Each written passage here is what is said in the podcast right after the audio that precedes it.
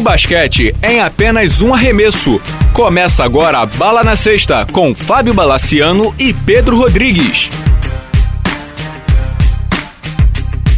Amigos do Bala na Sexta, tudo bem? Podcast em edição especial essa semana para falar de um assunto fora da quadra, não muito agradável para quem gosta de basquete em si, mas muito importante para quem gosta de esporte, para quem quer acompanhar melhor o basquete brasileiro. A gente vai falar sobre as contas da CBB que foram apresentadas à exaustão no blog na semana passada, mas com a presença ilustre do professor Jorge Eduardo Scarpim, da Universidade Federal do Paraná, ele é especialista contábil, sabe tudo de números, e também com o do nobre Pedro Rodrigues. Tudo bem, Pedro? Tudo bom, Fábio? Boa noite, professor. Tudo bem? Vamos destrinchar isso aí, né? Agora com parecer técnico. Pelo que eu entendi, o professor já tem inclusive a série histórica, né? Do, tem acompanhado nos últimos anos o que, que tem acontecido. Né? É isso aí. Professor Jorge Eduardo Scarpim, é um prazer tê-lo aqui conosco. Tudo bem? Tudo bem, Fábio. Tudo bem, Pedro. Para mim é uma honra imensa estar no seu podcast pra gente tratar aí de um tema não muito, não muito agradável, mas extremamente necessário. Só para quem não, não conhece, o professor Jorge Eduardo Scarpim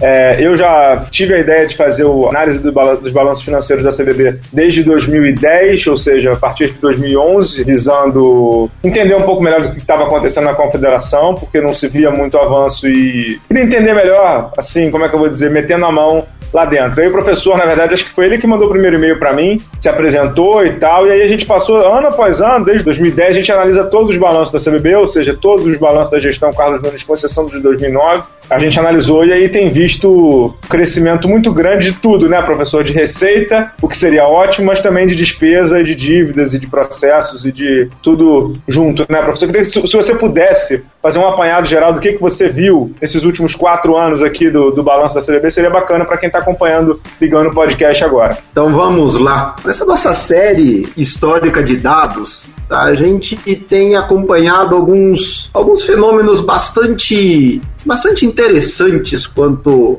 à confederação. Então, como você já falou, a confederação ela tem crescido de tamanho. Que normalmente quando a gente vai fazer análise financeira, a gente estima se uma empresa ela é pequena, média ou grande, etc, pelo quanto que ela fatura. A gente vê que a receita que a CBB tem, ela é crescente. Não tivemos nenhum ano, salvo engano, que a receita diminuiu. Em todos os anos ela tem crescido. O que isso é uma coisa muito boa, né? Qualquer um, quanto mais receita tem, mais contente fica. Só que temos vários problemas atrelados. Primeiro que as despesas cresceram, também aí cresceram em um ritmo maior do que a receita cresceu. Isso daí é uma coisa é uma coisa ruim, porque a confederação ela vem apresentando déficit ano após ano. E aqui déficit é exatamente igual na minha vida, na sua vida, na vida de qualquer empresa. É o que a CBB tem de receita menos o que ela tem de, e de despesas. Então, nós vemos aí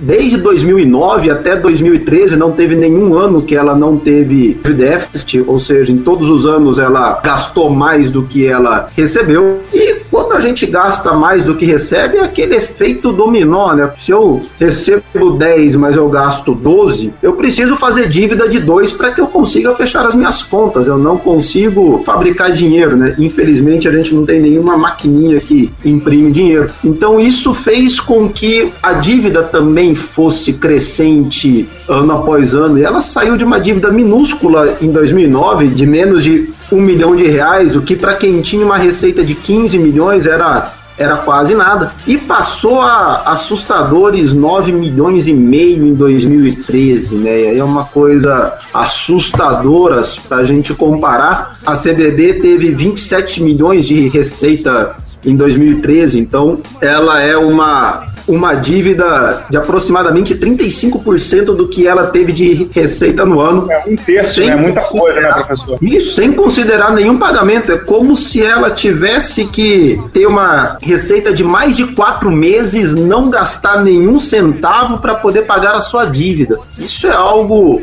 assustadoramente alto, considerando a confederação vem apresentando déficits crescentes. Né? Então, esse, na minha opinião, é o maior dos problemas aí que ela tem. Uh, além disso, esse ano de 2013 a gente viu alguns números bem assustadores, na verdade. Então vamos lá, justiça seja feita, né? Deixa, pra... deixa, antes de você entrar nos números em si, professor, deixa eu só te dar uma cortadinha, ver Sim. se o Pedro Rodrigues quer fazer alguma pergunta aí sobre essa questão de despesa e, e, receita. Pedro, tem alguma dúvida, alguma coisa que você queira colocar? Não, na verdade, o que eu queria entender é, na série histórica, o que está mais pesando? Se é o custo fixo, o, o que está corroendo esse, isso aí? Na série é, histórica. Vamos lá aí na nossa série, né? E aí esse é um dos maiores problemas, na verdade, é com o que, que ela está crescendo. Uh, um item que vem assustadoramente crescente, isso em todos os anos, são os gastos administrativos. E pessoais, né? com pessoas, né? É o custo né? fixo, né? O custo isso, fixo. Exatamente, é pagamento de salário do pessoal burocrático, etc. Mas é, e aí a gente vê alguns, alguns contrassensos. É, nós temos as duas principais ligas adultas do Brasil, que elas foram, entre aspas, terceirizadas, né? Podemos, podemos chamar assim, ou seja, não é mais bancado pela CBB. Então, em tese, ela deveria ter menos despesas, né? Ou seja, ela meio que passou abacaxi para outras entidades. E aí nós começamos a ver que os gastos, aí ela apresenta gastos com, com as competições nacionais, por exemplo, é, ele saltou aí de 5 milhões em 2010 para 12 milhões em 2012, ou seja, comeu quase metade da receita total com as competições nacionais. Né? E aí, se a gente assumir que as duas principais competições nacionais elas são terceirizadas, ou seja, elas não estão mais sob esse guarda-chuva, é, precisamos ver para onde. Que você cita são o NBB por parte dos rapazes e a Liga de Basquete Feminino, a LBF, por parte das meninas, né? Só para deixar claro aqui para quem está ouvindo. Exatamente. Então, em tese, as competições nacionais, elas são competições de base, elas são basquete 3x3, que eles citam bastante. É, isso dá um milhão e pouquinho por mês, né? Nós temos aí, só para pegar o número mais correto, 12 milhões e 600 mil reais no ano. Isso dá 1 milhão e, e 50 mil por mês é uma quantia razoável, né? Bastante razoável também, que aí temos um. É, uma coisa que eu sempre coloquei como um dos maiores pontos fortes que a CBB tem é que a sua que a sua área contábil ela é extremamente boa e aí a, até por conta disso que a gente consegue fazer esse monte de análises etc só que nesse ano, não sei por qual razão, tivemos muito menos evidenciação do que nos anos anteriores. Nos anos anteriores, por exemplo, as competições nacionais sabíamos exatamente quais eram e quanto era para cada um. Esse ano só veio o valor cheio, aí o restante a gente acaba deduzindo por outras fontes, etc. Então esse ano ficou um pouquinho mais complexo, a gente teve um trabalho aí um pouco maior. Mas Pedro, respondendo a sua questão, é principalmente custo fixo e temos também uma boa quantia com as competições nacionais e também no ano de 2013 é, tivemos um bom gasto com as competições internacionais também. As competições internacionais foi, foi mais 3 milhões no ano de 2013. E só para não ficar no vazio, estrutura da CBB no ano de 2013 custou 9 milhões de reais. Tá? Ou seja, é algo 768 mil reais por mês, né? Uma quantia relativamente considerável. E aí tem dois pontos que eu acho que vai não vejo aí como pontos muito positivos. E aí eu vejo um futuro muito sombrio para a CBB nesse ano de 2014. Tá? Tivemos aí dois pontos bastante, ou três pontos aí bastante consideráveis. Primeiro, pela primeira vez, pelo menos desde 2010, que é quando a gente acompanha, e também antes isso não fazia sentido, então posso arriscar que é a primeira vez na, e na história da nossa CBB que isso acontece. É sempre que uma empresa publica demonstrações contábeis, tá? Que ela torna público os seus balanços e aí por força legal as entidades esportivas precisam ter as suas contas analisadas por auditores externos. Então é uma empresa contratada para que ela possa para que ela possa verificar a confiabilidade desses números. E desde 2011 tem uma norma contábil, até para a própria proteção de mercado de capitais, que isso aí foi feita, que quando esses, esses auditores eles enxergam uma real possibilidade da empresa não mais conseguir honrar os, as suas dívidas, eles precisam fazer o que a gente chama de um parágrafo de ênfase. Eles precisam deixar isso claro que eles têm um receio real de que essa empresa, ou, ou no nosso caso a confederação, que ela passa a ter um risco real de não honrar mais os seus compromissos. Como foi, foi feito esse ano pela primeira vez, né? Exatamente. E esse ano, pela primeira vez, tivemos essa ênfase. Então, ou seja, algo que os próprios auditores começaram a sinalizar também que isso não, que esse ano não vai ser um ano dos mais saudáveis. E aí outras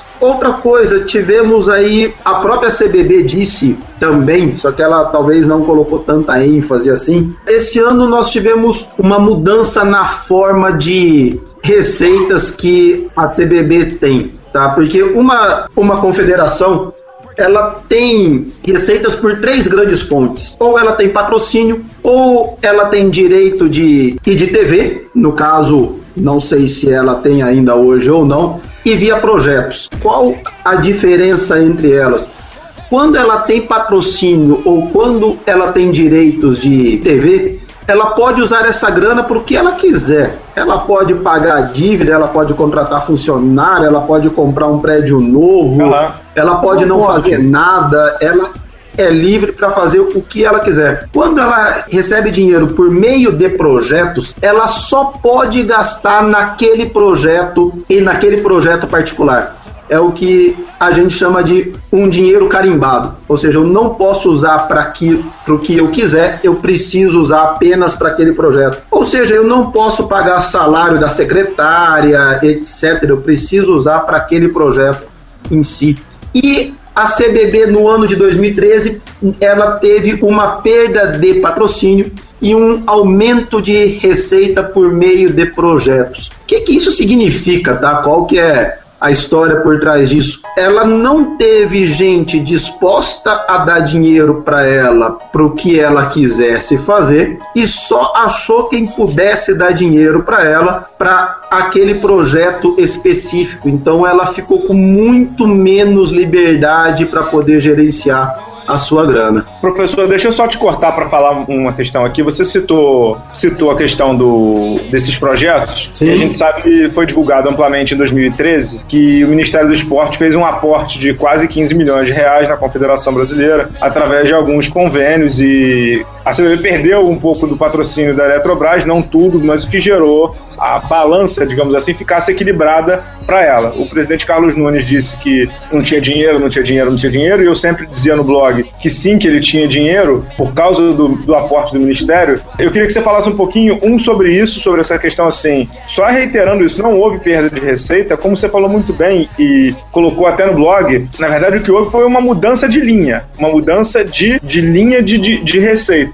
E aí eu queria que você falasse um pouquinho, é, é até, como é que eu vou dizer, chato, mas um dos diretores da CBB disse que não havia dinheiro. E aí eu contestei no blog, dizendo como não havia dinheiro? Existe dinheiro do Ministério do Esporte. É um dinheiro carimbado, como você disse, para projeto, mas é um dinheiro, é para ser, é ser usado, não é isso? Sim, exatamente. É, por exemplo, tá, só para comparação, nós tivemos no ano de 2012, patrocínio ela teve em em 2012 16 milhões, esse ano de 2013 caiu para 9 milhões, ou seja, ela teve uma perda de patrocínio. Porém, com projetos, ela teve 4 milhões em 2012 e essa conta saltou para 11 milhões em 2013. Ou seja, foi praticamente compensação de uma conta com a outra. E aí nós também tivemos crescimento de repasse do COB, também foi de 3 milhões e pouco para 4 milhões e pouco. Então, o que nós tivemos de mais sensível foi essa transferência de uma verba de patrocínio para uma verba de projetos. Então, nós tivemos muito mais dinheiro carimbado e isso fez com que ela tivesse menos liberdade para poder gerenciar essa grana. E eu não vejo isso daí mudando muito para 2014 eu vejo isso como algo como algo aí mais ou menos mais ou menos tendência tá? Então isso daí é, um, é algo aí bastante complicado Na verdade, pode até é, piorar. E... Se o Ministério do Esporte decidir não colocar mais grana, a tendência é até piorar, porque um valor desse vulto, quase 15 milhões, não vai ser fácil a CBB arrumar por aí, né? Ainda mais porque uma entidade tão endividada, né?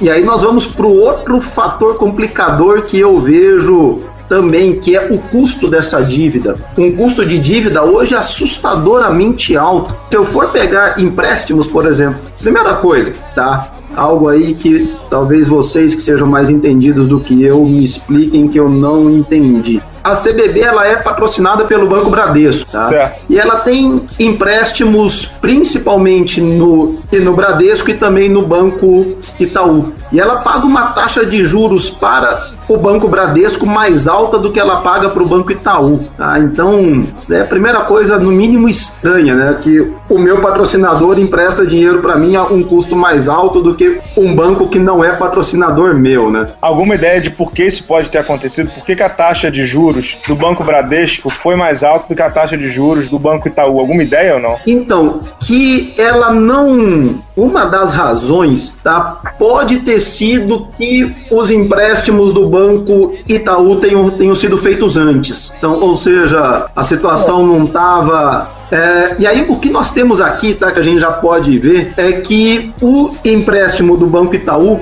ele é um pouco mais antigo e ele é de um prazo mais longo, ele só vai terminar em julho de 2018, enquanto que o do Banco Bradesco termina em fevereiro do ano que vem. Tá? Então, de maneira geral, empréstimos mais longos têm uma taxa de juros um pouco mais baixa do que de empréstimos, empréstimos mais é, curtos. Isso aí também tem a ver com as regras de negócio do, dos bancos. Tá? Eles fazem o que a gente chama de escoragem da instituição. Eles pegam patrimônio, como é que a instituição está no mercado, etc, etc. E baseado nisso, eles devolvem um, um valor de juros ou um valor de quanto pode ser emprestado ou não. Tá? E aí, Pedro, até pegando um gancho nisso, nós vemos que ela não está numa faixa muito, muito boa. Pela taxa de juros que ela está pagando, ela está, digamos assim, na parte de baixo da tabela quanto a risco. Que, de maneira geral, os bancos possuem 9 a 10 classes de risco. Isso daí é uma coisa que varia muito de banco a banco. Ela está na faixa do, do 5 para baixo tá? Porque o que é que a gente enxerga? É, por exemplo, o Banco Bradesco, a CBB diz que ela está pagando uma taxa que varia de 1,58% a 1,82% ao mês. Isso dá uma taxa de 20 a 25% ao ano. Tá? Considerando inflação aí de 6 a 6,5%, estamos com uma taxa real de 15% ao ano. Isso tá. para uma empresa que fatura quase 30 milhões de reais por ano, se ela estivesse saudável, ela pagaria metade disso, talvez um pouco mais a metade, ela conseguiria aí uma taxa de juros nominal ao ano aí na faixa aí de 12 a 13%, mais ou menos, ela está pagando mais de 20. Então, isso mostra que os próprios bancos enxergam nela também um nível de risco mais alto. A partir do, desse, dos parâmetros que o senhor tem, as dívidas são para tapar buraco, não existe nenhum tipo de investimento, né?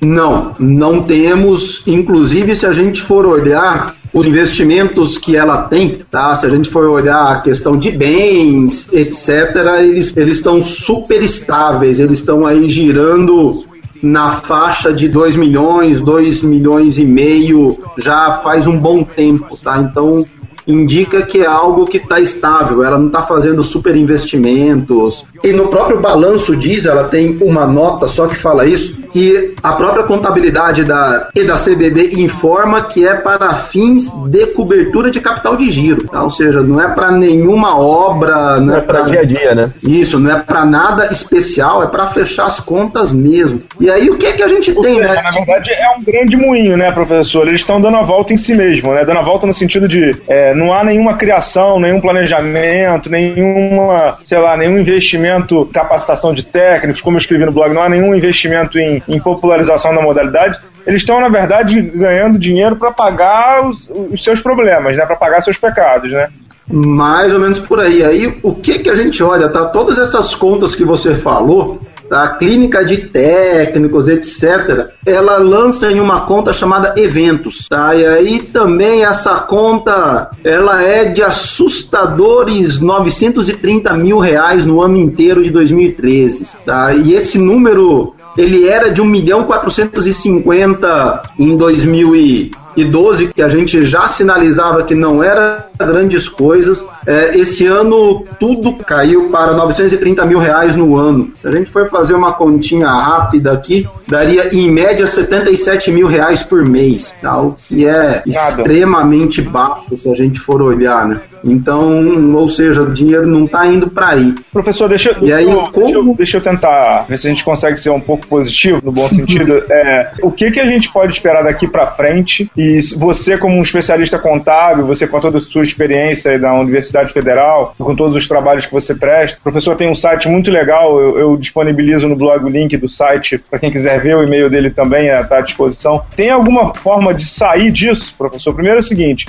perspectiva para 2014, para os próximos anos, e se existe alguma fórmula de sair disso, alguma forma de sair disso.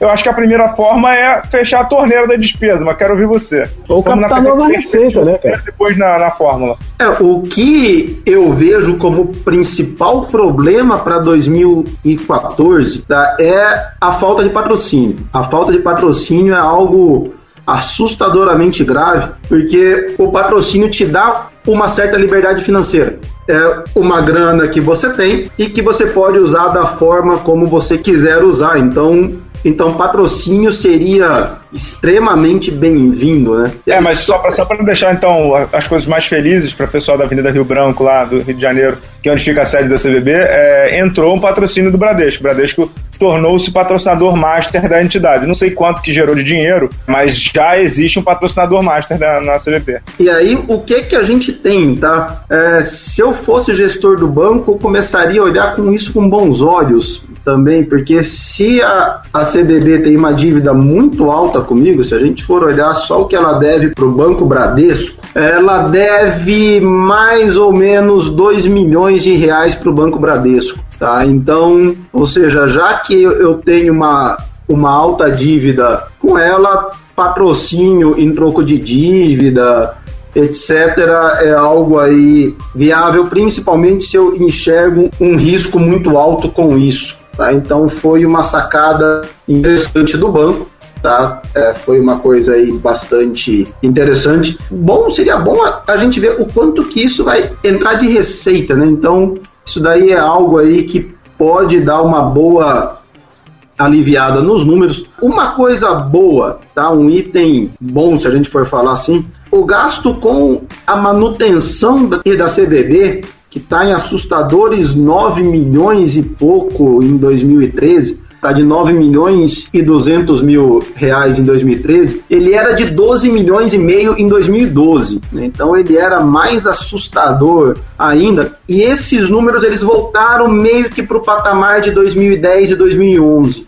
Então naquela, não sei se foi 2012 que foi algo assustadoramente alto e de uma certa forma está tendo um pouco de economia de grana por lá. Mas o que a CBB precisa patrocínio, reduzir despesa fixa e principalmente renegociar dívida, fazer com que essa bola de neve ela pare de crescer. Porque nós temos a, aquele velho ditado e de que o dinheiro gera dinheiro, mas isso tem um, um lado B também, que a falta de dinheiro te gera mais falta de dinheiro ainda. Então, se isso não e não for mudado de uma forma assustadoramente forte, nós podemos ter problemas sérios com isso para 2014. É um ano no meio de um ciclo olímpico que vamos ter Jogos Olímpicos aqui no Brasil em 2016, né? Então não é uma época muito boa para se ficar sem dinheiro, né?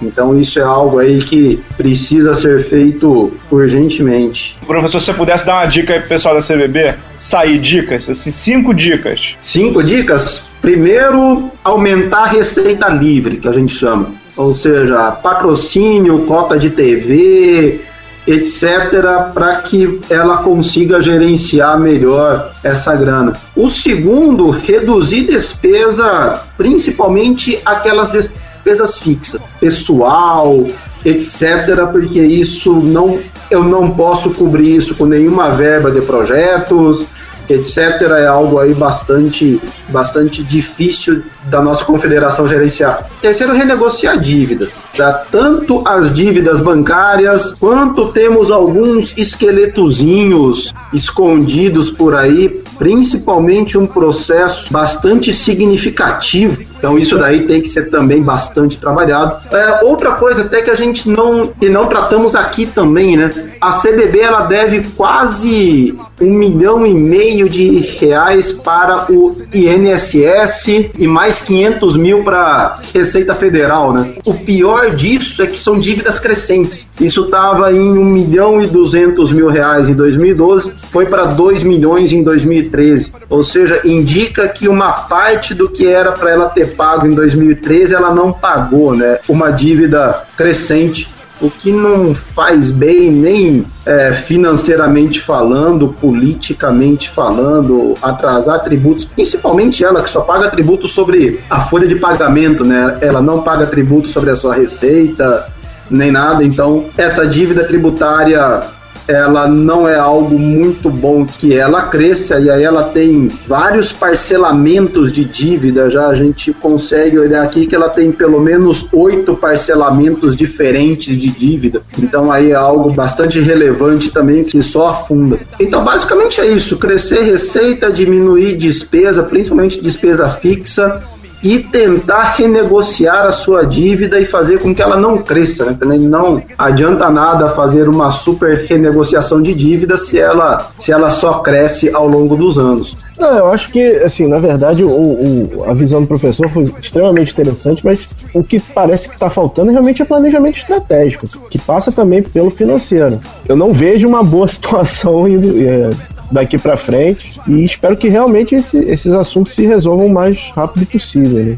é sempre bom deixar claro isso. O professor sempre, quando a gente troca e-mails, eu ligo para ele para tirar algumas dúvidas e tal. O professor sempre fala para mim é o seguinte: Bala, eu não sou especialista em basquete. Quem acompanha basquete é você, o meu negócio é número. Então ele analisa o um número frio, né, professor? É, o teu negócio é ver se a conta tá batendo ou não. Exatamente. Não, pois é, mas é. O, cara, o cara ele recebe um projeto do governo para manter a modalidade viva. Ele tem essa responsabilidade. Então você tem que ter um planejamento estratégico também baseado nos números, que até que fala, cara, não, não existe problema você pegar um empréstimo no banco, contanto que você tem um investimento que cubra esse retorno. Ah, eu vou pegar um empréstimo porque com isso eu vou crescer XPTO. Eu tenho um planejamento para isso, tenho um estudo para isso. Sem dúvida. O que eu estava querendo te dizer é que assim, a análise do professor é uma análise fria, mas a gente sabe que nada tem acontecido no basquete brasileiro em termos de investimento, em termos de infraestrutura, em termos de popularização, nada. O que preocupa para mim, que acompanha a modalidade assim como você, com mais afinco, assim, menos número, é mais assim no, no campo bola, digamos assim, Sim. é que é que a dívida tem crescido, mas ao mesmo tempo não tem nenhum projeto de basquete no país. Então, estancar o sangue no sentido de diminuir despesa parece ser muito fácil, porque assim, é, você não tá colocando, ah, poxa, vou abrir uma empresa, preciso de 5 milhões para ter capital de giro, comprar um ponto, pagar luvas do aluguel. Você não tem isso. Na verdade, as despesas a gente não está conseguindo entender muito bem onde elas estão, o que, que aconteceu com essas despesas, onde elas estão. Você está falando comigo no telefone há pouco tempo que o ideal era abrir, né? Explodir essas despesas, que é o que eu tenho tentado pedir para algumas para o Ministério do Esporte, tal, mas não é muito fácil. O lance é que assim, eu pedi as cinco dicas aqui pro professor, mas como ele mesmo disse, isso aí é muito elementar para quem cuida do planejamento financeiro familiar de casa. Diminuir despesa, aumentar a receita, é, pagar empréstimo, isso é muito básico. A gente só espera que a CBB faça o mesmo, né? É, e aí, só para uma última consideração, é uma coisa perfeitamente compreensível essa falta de essa falta de mobilidade ou esse marasmo que estamos tendo no nosso basquete. É, os números, de uma certa forma, explicam, porque para que eu tenha qualquer projeto interessante ou para que eu tenha qualquer crescimento, eu preciso de dinheiro. E se eu faço dívida nova para pagar a dívida velha, que é o que a gente está vendo acontecer, se eu não consigo pagar imposto sobre a minha folha de pagamento, etc., eu não consigo gerar dinheiro para que eu consiga ter novos projetos, investimentos, massificação, porque de uma certa forma, tá, o que que a gente olha em outras confederações, em outros clubes, é, futebol, vôlei, o que quer que seja, empresa nenhuma vai querer associar seu nome a um clube quebrado, a uma confederação quebrada, etc. E aí é o que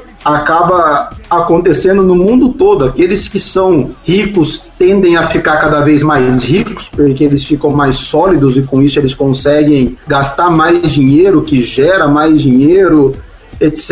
E os que são pobres tendem a ficar cada vez mais pobres. É, se a gente for pegar as ligas de basquete, aí só para ficarmos aí no nosso meio, nós temos algumas ligas extraordinariamente fortes, americana, espanhola, europeia, porque eles conseguem vender um bom produto e com isso gera patrocínio, com isso gera um monte de coisa e temos outras que são bastante fracas e elas tendem a ficar cada vez mais fracas. Então, o, o que eu vejo, e particularmente, é se, enquanto ela, a gente ficar nesse marasmo de fazer dívida para pagar dívida, despesa maiores do que receitas sempre, a gente não vai ter nada de novo nos próximos anos. A tendência é ficar do jeito que está, e aí a gente acaba torcendo para que as nossas ligas independentes prosperem, né? Para que pelo menos os clubes consigam de uma certa forma sobreviver, para que a gente consiga crescimento de fora para dentro. Só fazendo uma, uma lembrança também, o senhor comentou das ligas europeias, a Liga Americana. Claro, são, são os exemplos a serem seguidos, mas aqui mesmo do lado na Argentina, você tem jogadores que são sempre revelados, você tem um trabalho interessante ali. E é um país com muito mais dificuldade do que o Brasil está vivendo. O Uruguai também tem um trabalho interessante. Então, é, é, na verdade, é questão do esporte mesmo, né?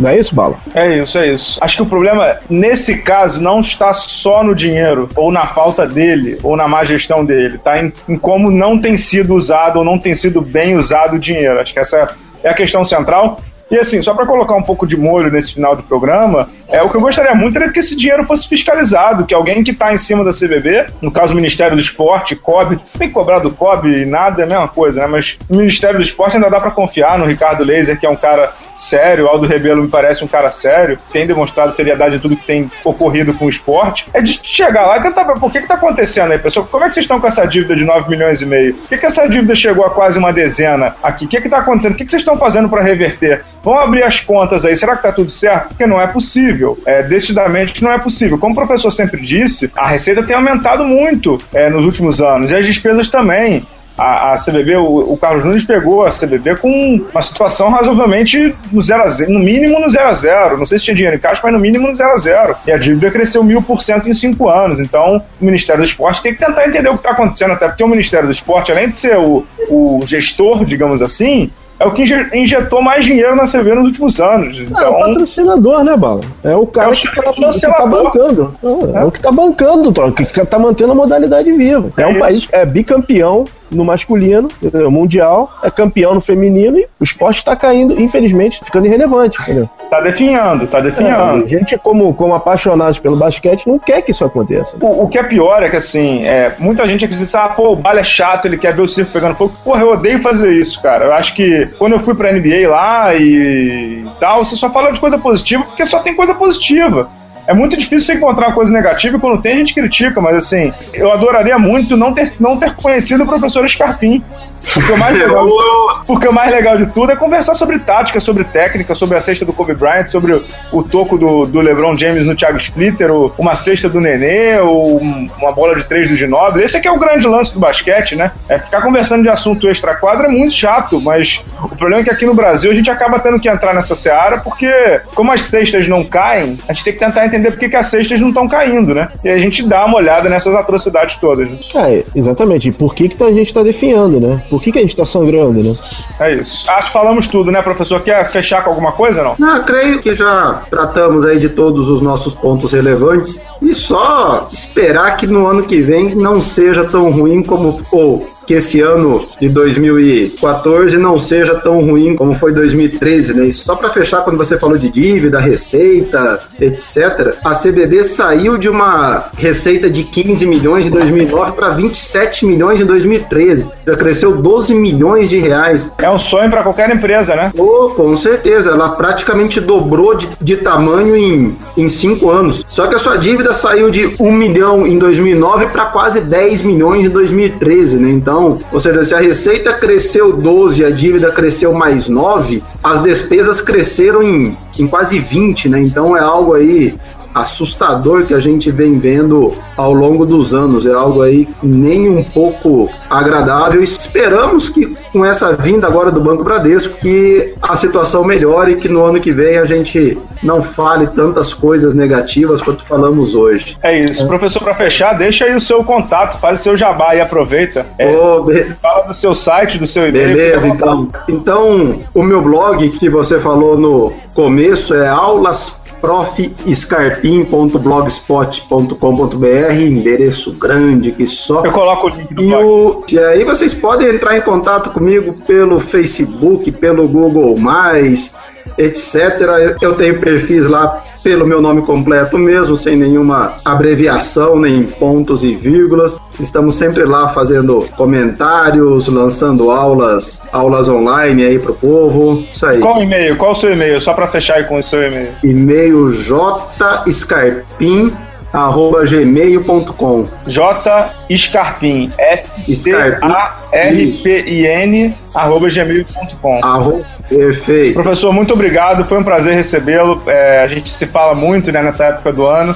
É um prazer tê-lo aqui conosco. A gente vai voltar a se falar com certeza, viu? Beleza, Balo. Um grande abraço, Pedro. Enorme abraço, prazer imenso conhecê-lo. Um grande abraço, professor. É isso, pessoal. Fechamos aqui o podcast especial Bala na Sexta sobre análise do, com análise do balanço financeiro da CBB. Espero que todos tenham gostado. A gente volta com um podcast especial quando o assunto assim pedir. Professor Scarpim, mais uma vez, muito obrigado. E turminha, até a próxima. Sigam Bala na Sexta aí no Facebook, Twitter, Instagram e também no blog lá no UOL. Muito obrigado a todos e até a próxima. Até.